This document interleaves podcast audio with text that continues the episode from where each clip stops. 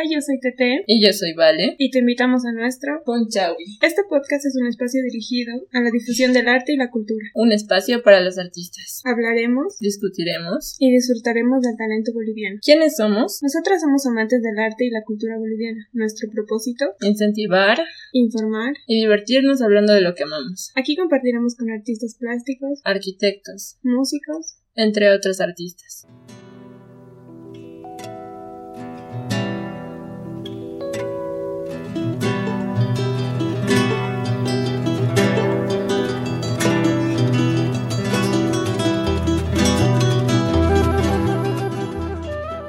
En este episodio hablaremos de la importancia de la fotografía en nuestra sociedad, la cobertura que tienen los fotógrafos hoy en día, la transición de ser amateur a profesional dentro de este ámbito. Y para hablar de este tema, hoy nos acompaña un invitado especial. Hablaremos con Salvador Saavedra. Buenas, buenas, ¿cómo están? ¿Qué tal? Muchas gracias por la invitación a Punchawi, muchas gracias chicas, sé que a ser una experiencia muy bonita Vamos a hablar un poquito en relación a la fotografía, su importancia que tiene en, nuestro cotidiano y también cómo nos llega a afectar en un antes y un después dentro de la práctica tanto amateur como profesional. Gracias por aceptar nuestra invitación primero y bueno, comencemos.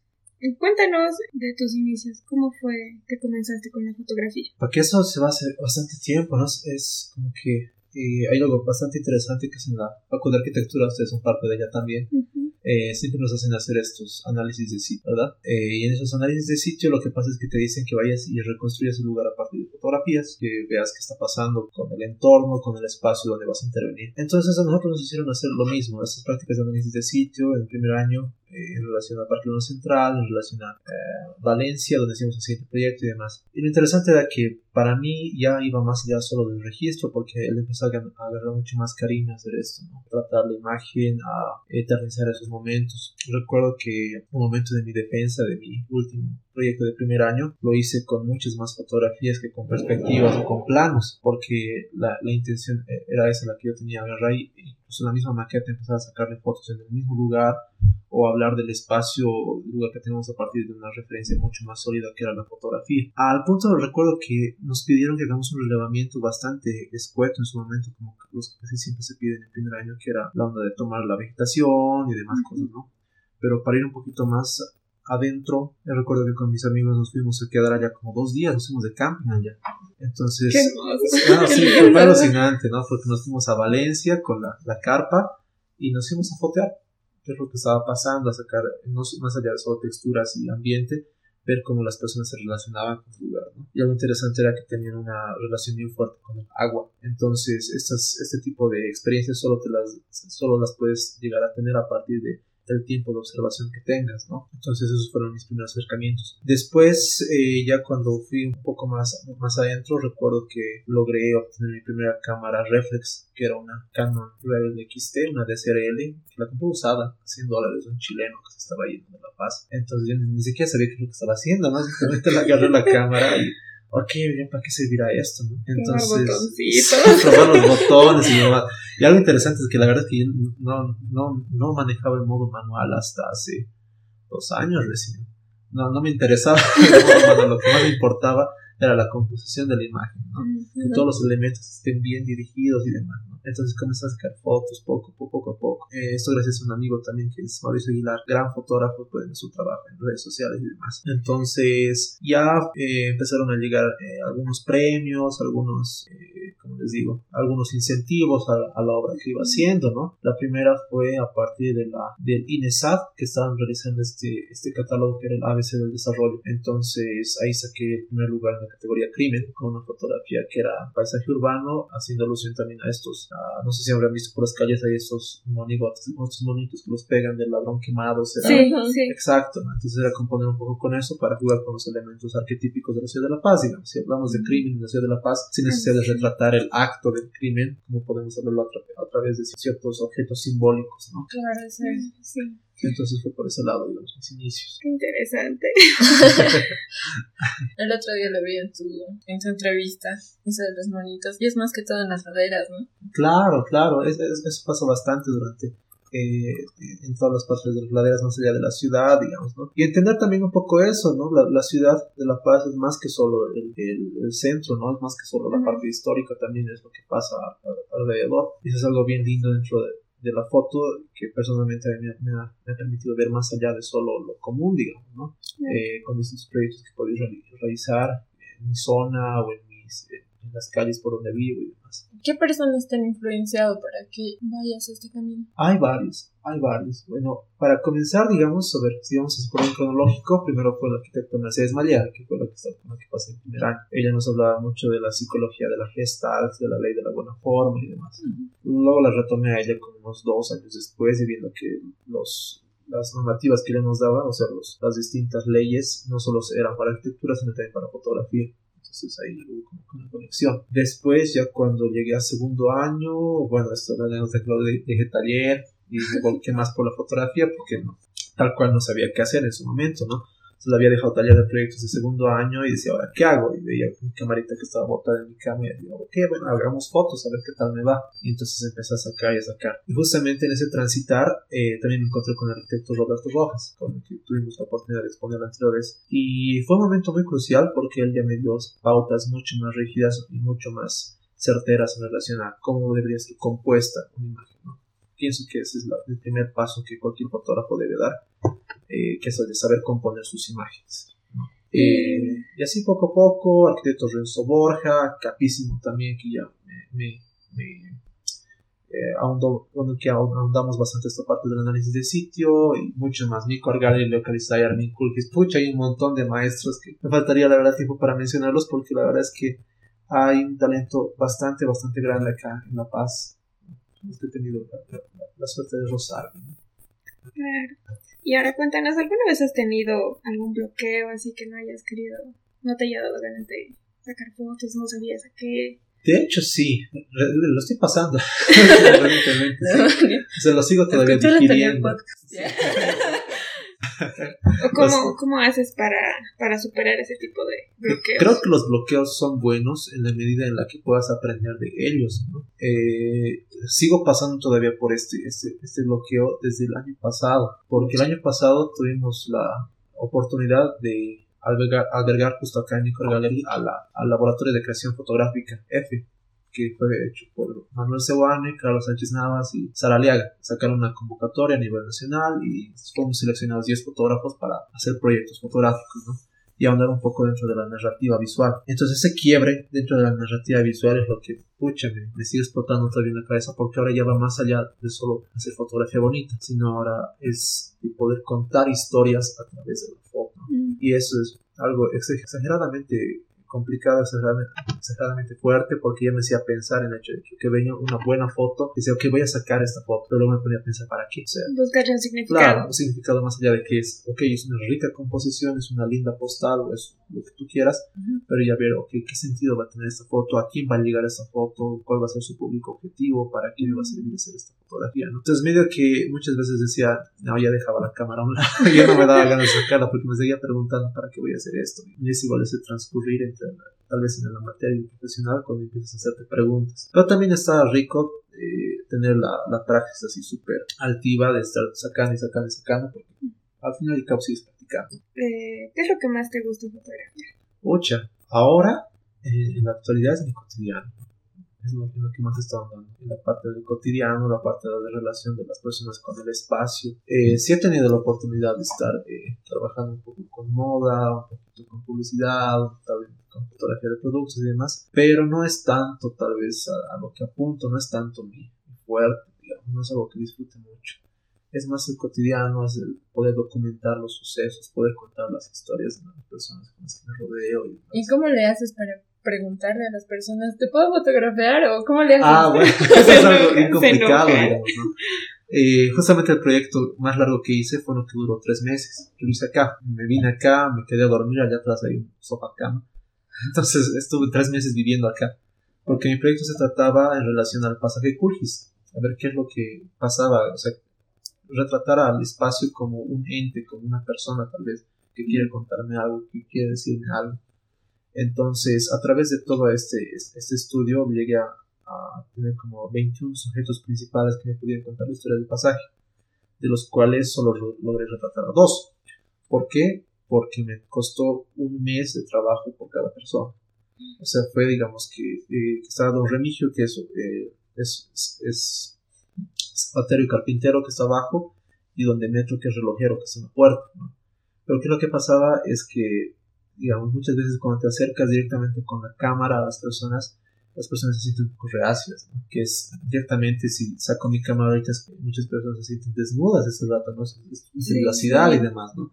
Aquí más que todo. Oh, es mucho más todavía es complicado. en paseño, digamos. Mm. Entonces, lo que pasa era que, ok, tuve que acercarme hacia ellos sin cámara, tuve que empezar a hablarles, a charlarles, que me comenten sus, eh, sus experiencias y demás, ¿no? Eso fue, como les digo, por persona un mes más o menos de trabajo, de no sacar ninguna foto, solamente charlar, solamente hablar, intimar con ellos. Me acuerdo que con, con Don Demetrio muchas veces nos quedábamos en su casetita charlando, fumando unos cigarritos, pichando coquita y así poco a poco, ¿no? Y lo mismo con Don Remigio. Abajo algunas veces yo le ayudaba a, clavar sus, sus, pequeños estantes que armaba o le prestaba algunas herramientas y así me, me, sentaba a su lado. Todo esto para generar una intimidad, todo esto para que la otra persona no se sienta incómoda, ¿no? Y una vez que rompes esos eh, esas barreras, ya puedes agarrarte de la cámara aquí y la otra persona no salir, porque ya, ya, sabe, digamos, ¿no? Y bueno, y también ser sinceros con el hecho de que para qué vas a usar sus imágenes, o que, no lo sé, eh, qué repercusión quieres que tengan y demás, ¿no? Tal cual, si algún rato fuese para vender las imágenes, igual alguna parte tiene que tocarles a ellos, porque estoy utilizando su imagen, ¿no? Claro. Pero mientras en fines académicos y demás, pues no tuvieron ningún problema. Hay todo un trabajo detrás, ¿no? No es, no es solamente ir y sacarle la foto. Es un, trabajo, gigante, gigante, gigante, tanto de observación, tanto de eh, recolección de datos y demás cosas para hacer un, buen trabajo documental. Hay que apreciar mucho ese trabajo. ¿Y hacia dónde crees que evoluciona la profesión de un fotógrafo? Hay algo bastante interesante y es que muchos fotógrafos dicen alejarse cada vez más de la cámara porque ya empiezas como que a ser más selectivo tal vez muchas veces, ¿no? Ya no, ya no estás todo el rato sacando foto a todo. Eh, poco a poco ya empiezas a pensar cada vez más cada imagen, a pensar cada, cada disparo que vas a hacer. Pero ya hacia dónde se, se encamina depende mucho también de qué rama estás tomando, ¿no? Eh, si en este caso es la, rama documental, es en ser lo más sincero posible con lo que vayas a contar, ser lo más eh, verosímil con todas las cosas que vayas a mostrar. Y si bien la parte personal va a estar inmersa en cualquier trabajo documental que hagas, siempre tratar de que sea lo más posible. Tú como fotógrafo boliviano, ¿cómo crees? O sea, ¿los apoyan?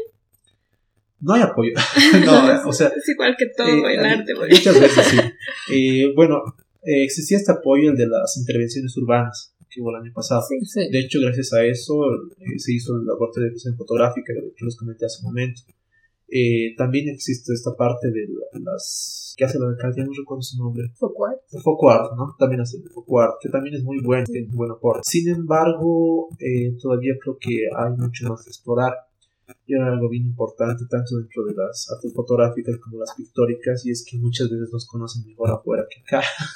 Eso pasa bastante no reconocen más nuestra trayectoria o los trabajos que hacemos y demás afuera que estando acá mismo y eso va muy ligado a esto de la eh, tanto así la cultura visual como también la, cultura de consumo de arte que tenemos no por ejemplo acá en Nico pasaba algo que muchas veces teníamos a bastantes extranjeros que venían.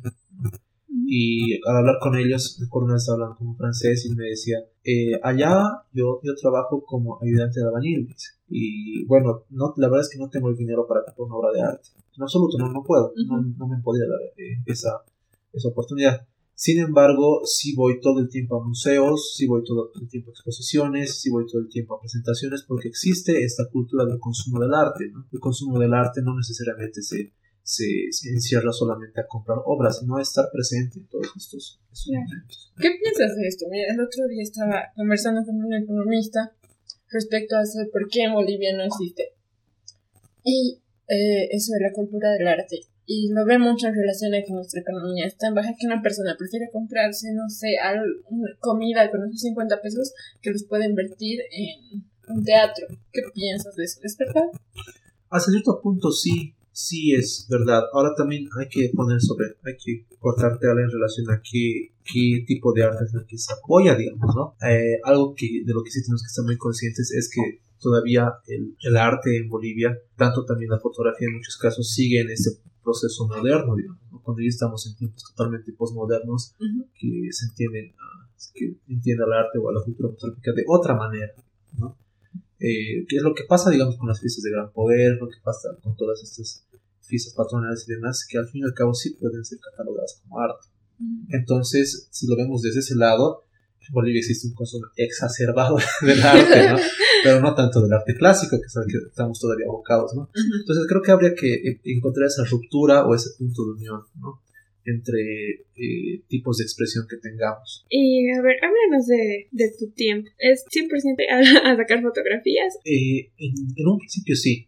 Como cuando estaba comenzando, era como que todos los días sí o sí me salía con mi cámara a hacer fotos, ¿no? a la calle, a, a, o, o, me iba de viaje, o no lo sé, tenía alguna sesión programada o algo así. Siempre porque la intención era poder afilar el ojo y practicar.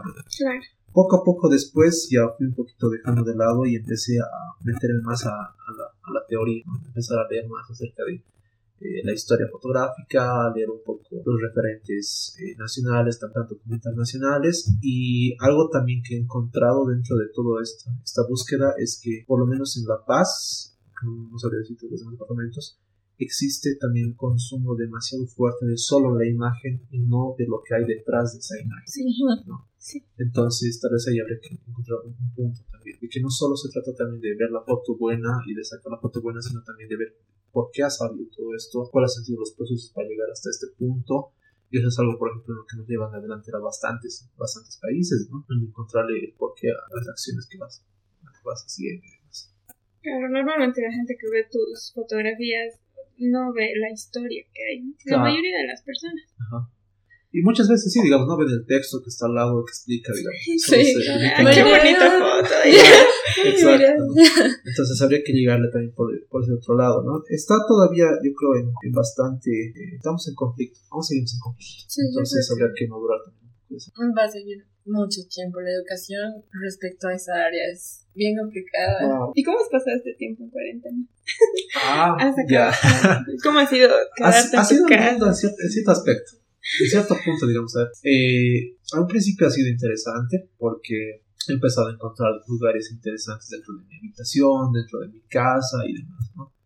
Eh, por ejemplo, para ver esto de la onda más interna, más eh, onírica y demás, pueden ver también el trabajo de Catalina Ulloa, que es una fotógrafa tiene sus 19 o 20 años, capísima, capísima, que retrató muy bien el cotidiano del encierro, ¿no?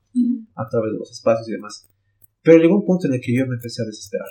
Entonces decía, tengo que salir, tengo que hacer algo más. Y a raíz de eso salió un proyecto fotográfico que eh, lanzamos, que fue el de Atalaya, que era empezar a ver qué es lo que estaba pasando con otras personas, porque no sentía esa necesidad de, aunque sea con el objetivo, espiar a las personas para tener ese contacto con ellas, ¿no? Ajá. en los meses de cuarentena rígida.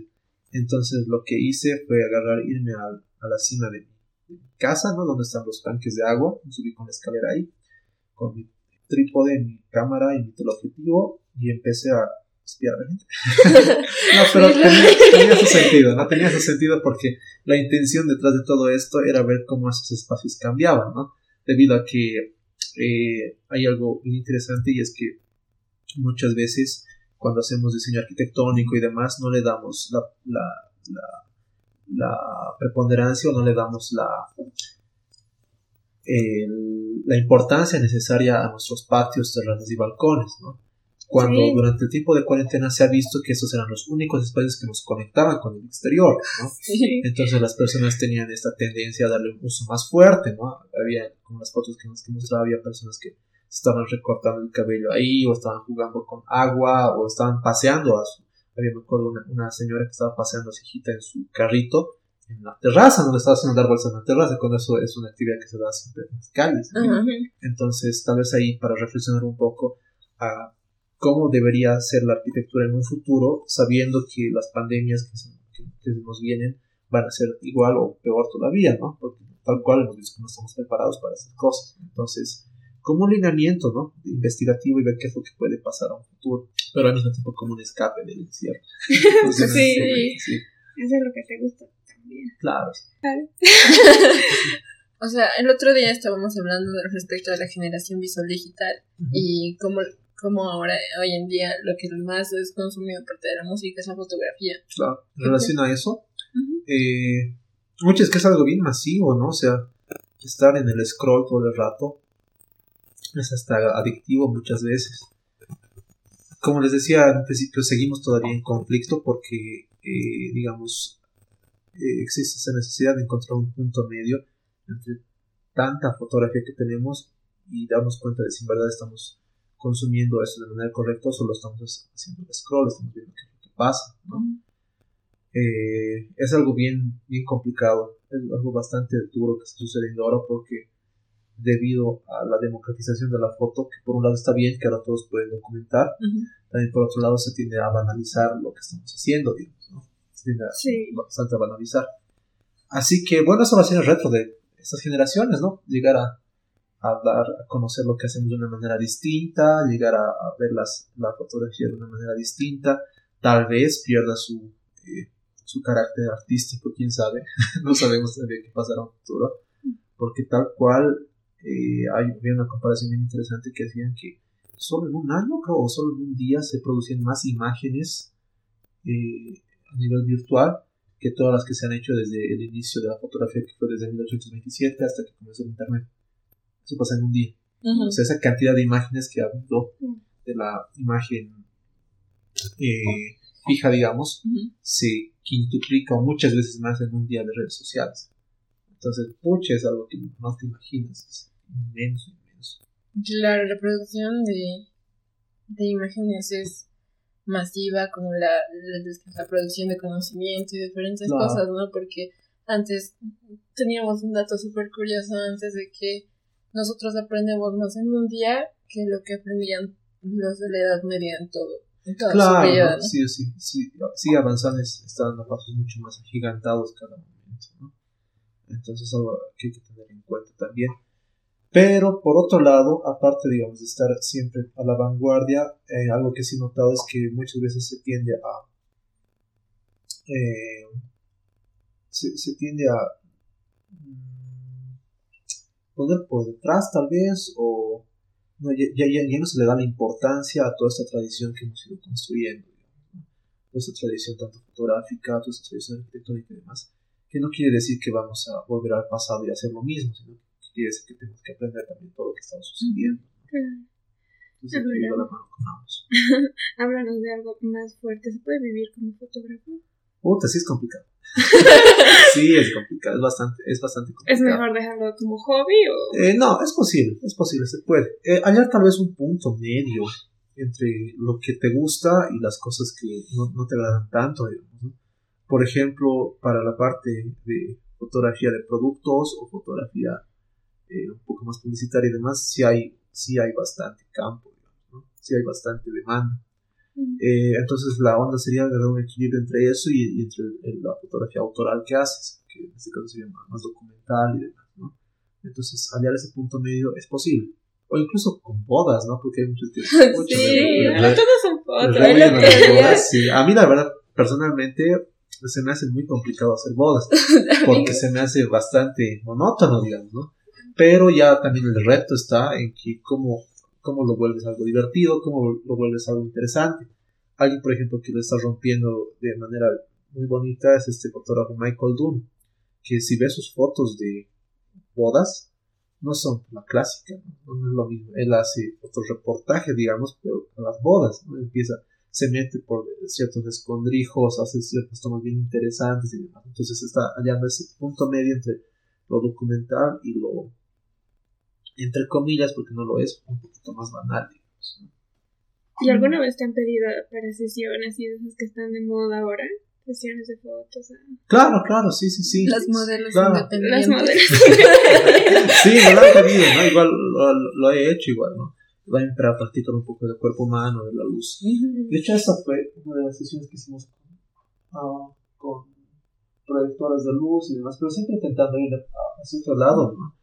Algo, por ejemplo, que en lo personal me molesta bastante dentro de la fotografía de modas publicitarias de producto es que hay demasiado engaño, es que ya es demasiado, a mí no me gusta eso, porque ya es como que que borrame esto, que borrame tu cosa, entonces es como que de por sí la fotografía ya es eh, en cierta medida, entre comillas, una mentira porque estás cortando la realidad. Pero si a eso le aumentas más cosas todavía, me parece que esto ya no es, o sea, desde un punto de vista personal ya pierde su valor, cierta medida, ¿no?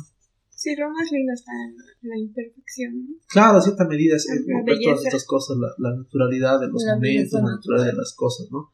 Pero también eso no significa que desvaloro, el, el, desvaloro la fotografía de modos y demás. De por sí yo somos capos. Simplemente es que no es tanto la línea que yo sigo, digamos. Sí, tiene, tiene sentido.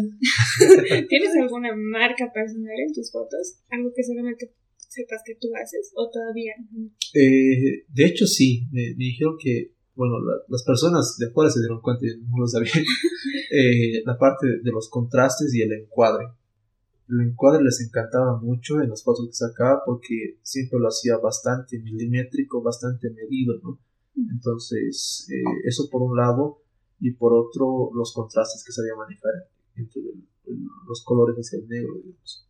Eso fue lo que más resaltaba de, dentro. ¿Cómo ha sido tu evolución de ser un eh, aficionado a, a, lo que eres ahora? Mm, ha sido un proceso duro porque eh, tal cual digamos estoy estudiando arquitectura, ¿no? Entonces eh, había, habían habido momentos en los que he tenido que elegir, ok, o es arquitectura o es fotografía. Entonces en el momento creo que cuando he elegido que okay, iba a ser fotografía, es uno de los que he dicho, entonces si va a ser fotografía no va a ser de una manera amateur, tiene que ser de una manera profesional, sí o sí. Al fin y al cabo es lo que vas a vivir. Si haces algo, hazlo bien. Exacto, exacto, hazlo bien, tal cual, de, de ese lado. Y eh, de tal manera, de la misma manera igual, los distintos viajes que te marcan y demás, hace el año pasado, por estas fechas, más o menos, justamente en la semana de arquitectura del año pasado, me encontraba viajando en Madrid, estuvimos allá por una semana y existió justamente esto, ¿no? Porque me acuerdo que teníamos presentación final de taller del año pasado, o irme de viaje, pero irme de viaje por una semana y un poco más a lugares que, las, a lugares que muchas personas nunca han visto en su vida, porque surgió la oportunidad de que íbamos a visitar también Selva Virgen, íbamos a ir a explorar ciertas cascadas que nadie nunca había visitado antes. Entonces yo estaba en este dilema bien fuerte, ¿qué hago? Me acuerdo me llamaron la primera vez y me dijeron solo vas a pagar tus pasajes y yo les dije con las cosas no en este momento no puedo y luego me dijeron ya te lo vamos a pagar tus pasajes también pero tienes que ir yo no sé ya te vamos a pagar por las fotos también y esto y esto y esto y yo ah no qué hago ahora voy o no voy no, no estaba en una disyuntiva me acuerdo estaba en mi patio estaba botando las cosas porque porque justo ahora tiene que pasar esto no pero al fin y al cabo sí ganó, ganó en este caso la fotografía porque dije no yo me voy y nos fuimos con Bolivia Tours nos fuimos a, a, parte, a los escondrijos más, más fuertes de la, de la parte de Madrid y la verdad es que en esa semana viví mucho más de lo que habría vivido durante un año por otro lado, que fue una conexión con la naturaleza enorme, de por sí ahí ya tu celular está muerto, de por sí estás a muchos kilómetros de distancia de contacto con otras personas, entonces Uh, ese fue uno de los puntos de quiebra, digamos, para decir esto es lo que quiero hacer durante toda mi vida, porque esas sensaciones no se comparan con ninguna otra que haya vivido antes. ¿no? Esta intención de explorar, esa intención de conocer lugares nuevos y más allá de eso de tener la oportunidad de poder retratarlos, ¿no? de poder hacerles fotografía para que queden para la posteridad. Me imagino que en ese tipo de situaciones hay, un, hay un, situaciones hay un tipo de crecimiento personal. Claro, claro. Y bueno, tienes que estar también bien consciente, ¿no? Que no puedes tenerlo todo, tienes que sacrificar muchas veces claro. ciertas cosas, ¿no? Tienes que sacrificar, no tienes sí. de otro. Es elegir o este camino o este otro, ¿no? Y eso es algo bien lindo también porque me acuerdo muchas veces cuando estaba en la facu, muchos me decían, sí, pero has perdido un año. Ok, he perdido un año, pero mira lo que he ganado, que es un montón de otras cosas, ¿no? Me han abierto un montón de puertas muy aparte. Si no hubiese dejado taller de proyectos en segundo año, por primera vez, jamás me hubiese encontrado con la fotografía. Porque vi mi cámara que estaba botada, que en su momento solo era para sus académicos y demás, y empecé a sacar y sacar y sacar y sacar.